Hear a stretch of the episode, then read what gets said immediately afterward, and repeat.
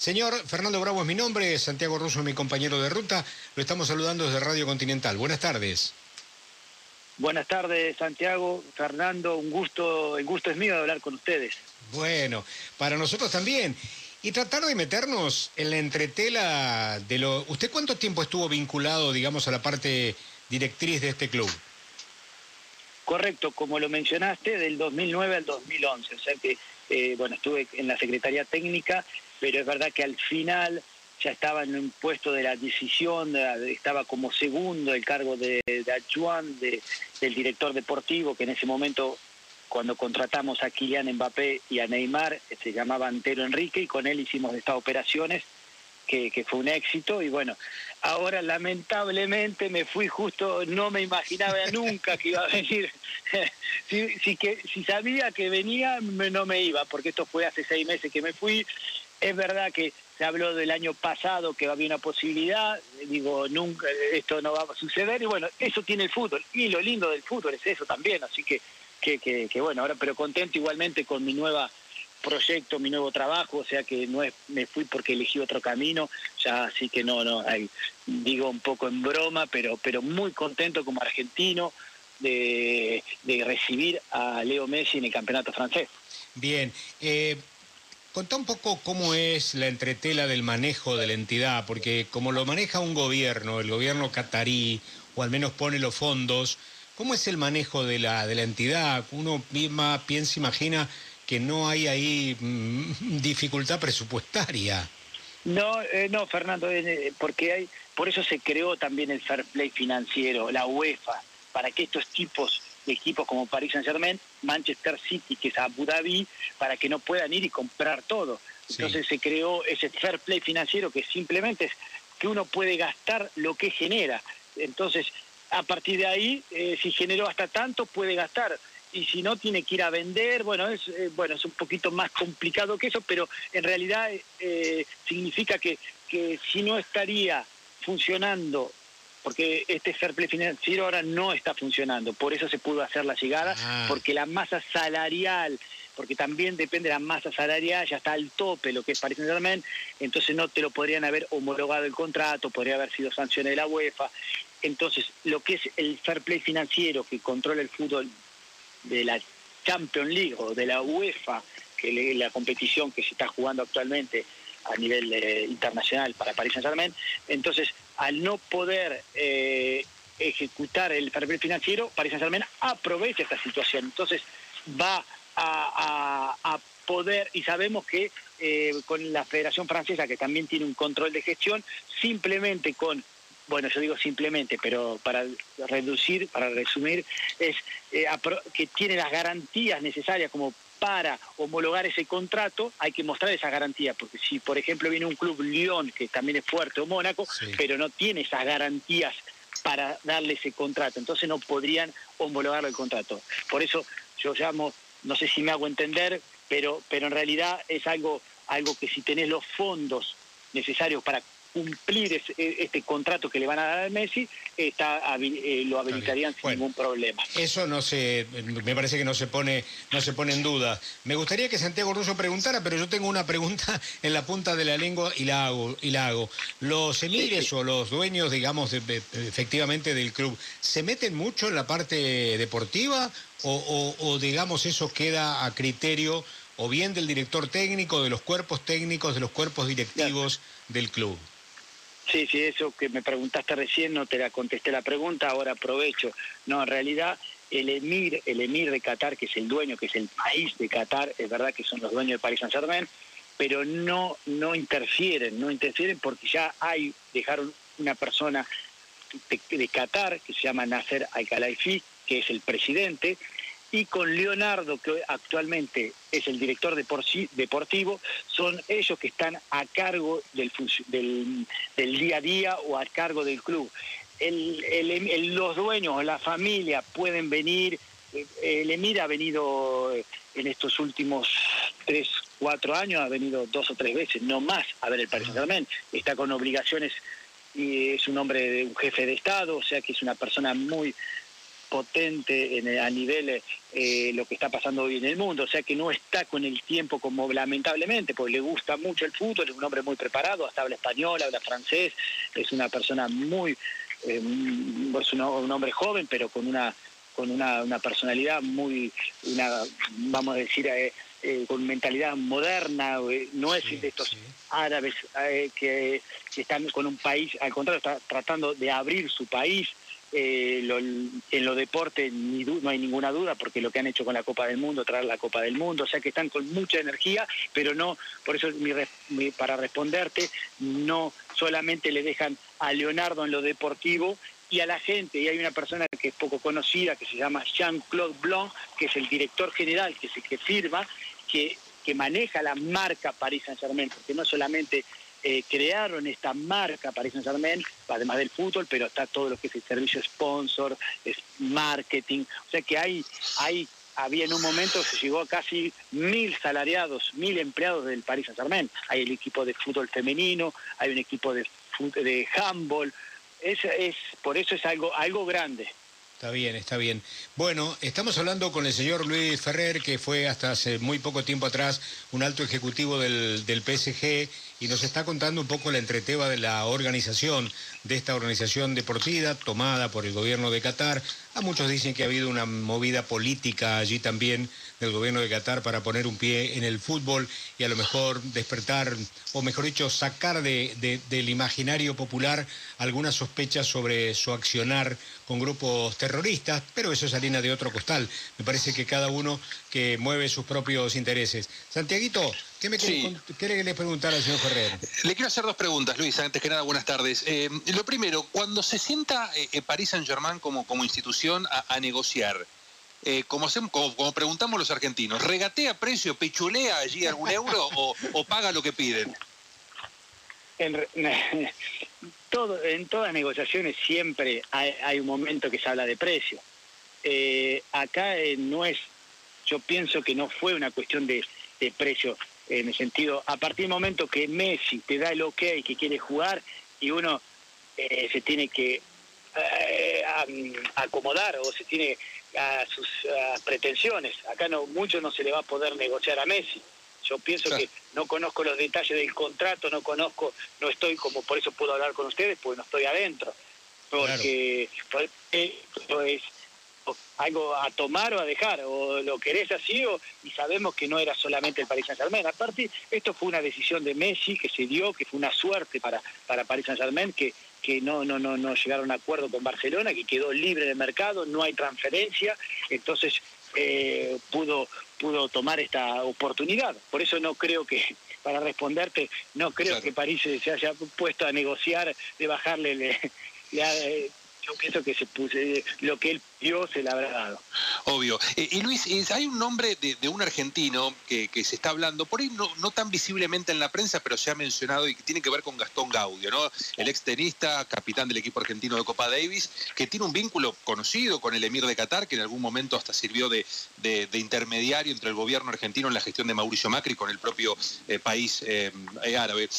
¿Está metido de alguna manera en la estructura de Paris Saint Germain, pero como, como un outsider, como por afuera de, del organigrama?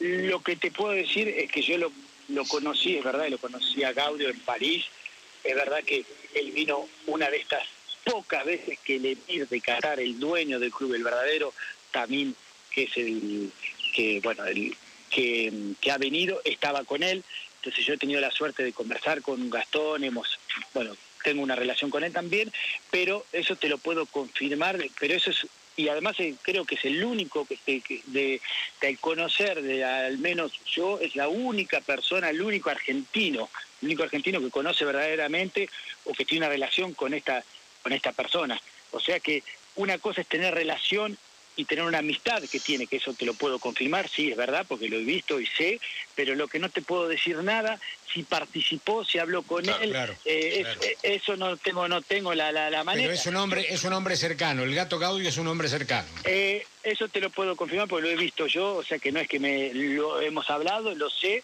y es una persona que tiene una amistad por, por el tenis, sabemos que, y sabemos mismo que el presidente actual, que es de Qatar, que se llama Nasser al-Jalaisi, él es eh, un ex jugador de tenis.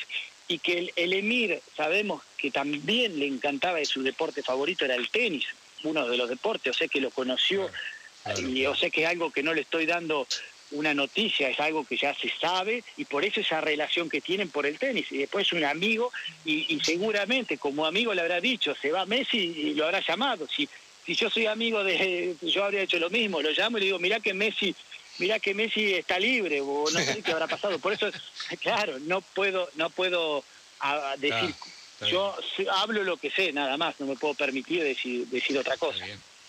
Bueno, Santiaguito, ¿alguna cosita más que querés no, una, una, más, Luis. Eh, ¿Cómo imagina la cabeza de, Mauricio Pochettino? Porque seguramente usted ha trabajado con, diferentes entrenadores, de, con Unai Emery, pienso en los tiempos, no sé si llegó a coincidir con, con Thomas Tuchel también. Eh, pero, pero con entrenadores que ya en ese momento manejaban figuras, ¿no? Y, y, ahora son las figuras de siempre, Mbappé, Neymar, Di María, Berratti, más Leo Messi. ¿Cómo debe estar eh, ese domador de egos que tiene que ser Poquetino? Mira, te voy a decir algo. Tuve la mala suerte de que la semana anterior que yo me voy, él me llama y me dice, te vas porque no querés trabajar conmigo, me dice Mauricio, me llamó antes de que se anuncie. O sea que tuve para contarte la relación excelente que tengo con él y cómo lo admiro como entrenador. Es un entrenador que, que encaja justo porque es verdad, lo que está diciendo, lo que es el ego, manejar un vestuario, y él tiene esa capacidad, Mauricio Pochettino, por eso para mí es un entrenador completo y que encaja, cuando digo que tiene el Paris Saint-Germain, la estructura para, para, para poder acudir, para poder eh, recibirlo, para poder eh, que se sienta cómodo, que esté bien, no solamente en todo lo que es eh, la vida, que es París, pero también en lo deportivo con un entrenador como Mauricio Pochettino. Ahora, qué bárbaro para Pochettino, digamos que no le queda otra que ganar, porque con el equipo que ha formado es una cosa impresionante, es una eh. selección, es una selección mundial.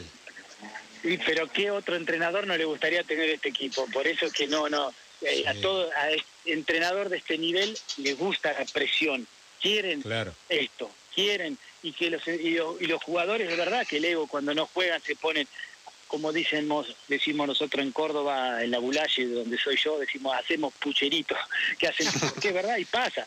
Y una pregunta, una pregunta. Hay ciudades que por el tono futbolístico que tienen son muy presionantes también, ¿no? Yo creo que el Barcelona, los catalanes eran muy presionantes de los resultados del Barça. ¿Es París, se ha constituido París en una ciudad que presiona, que depende mucho del fútbol, que le ha ganado en tal caso el primer plano al rugby? ¿Es, futbolera París?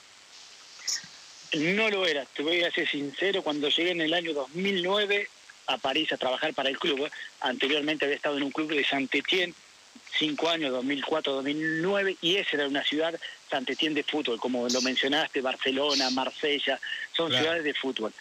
Eh, París no lo era porque era tan eh, una ciudad de la ciudad de la moda, hay todo, es tan abierto que el fútbol y París Saint-Germain nunca llegaba ni a calificar para jugar a la Champions League.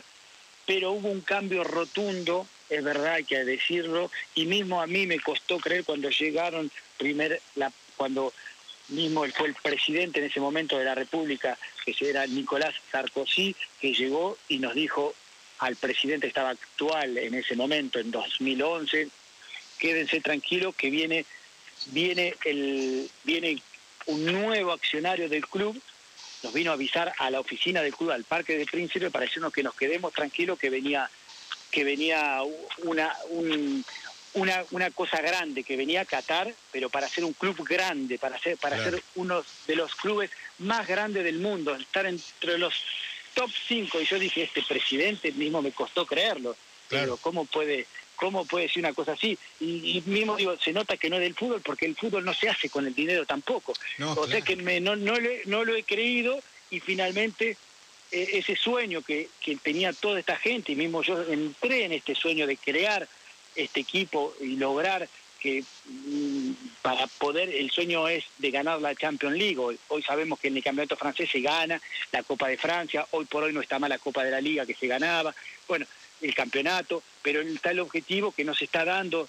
El año pasado se, había llegado hasta la final, o sea que de la Champions eh, se había dos, dos, dos años seguidos que se perdió en la final, o sea que, que viene que viene, viene, estamos muy cerquita, pero no se viene dando. O sea que por eso, eh, por eso es que hoy por hoy, para responderte y decirte, esa ciudad se transformó. Y lo que pasa con Messi, pues, lo pueden ver en la calle, lo pueden ver en el Parque de Príncipe, lo pueden ver, fueron me, estaban comentando que hubo gente que durmió en el aeropuerto privado de Le Bourget, donde iba a aterrizar, que durmió esperándolo.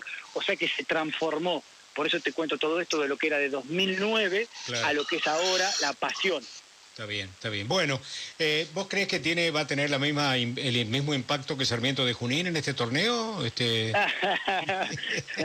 Sos hincha de Sarmiento, ¿no?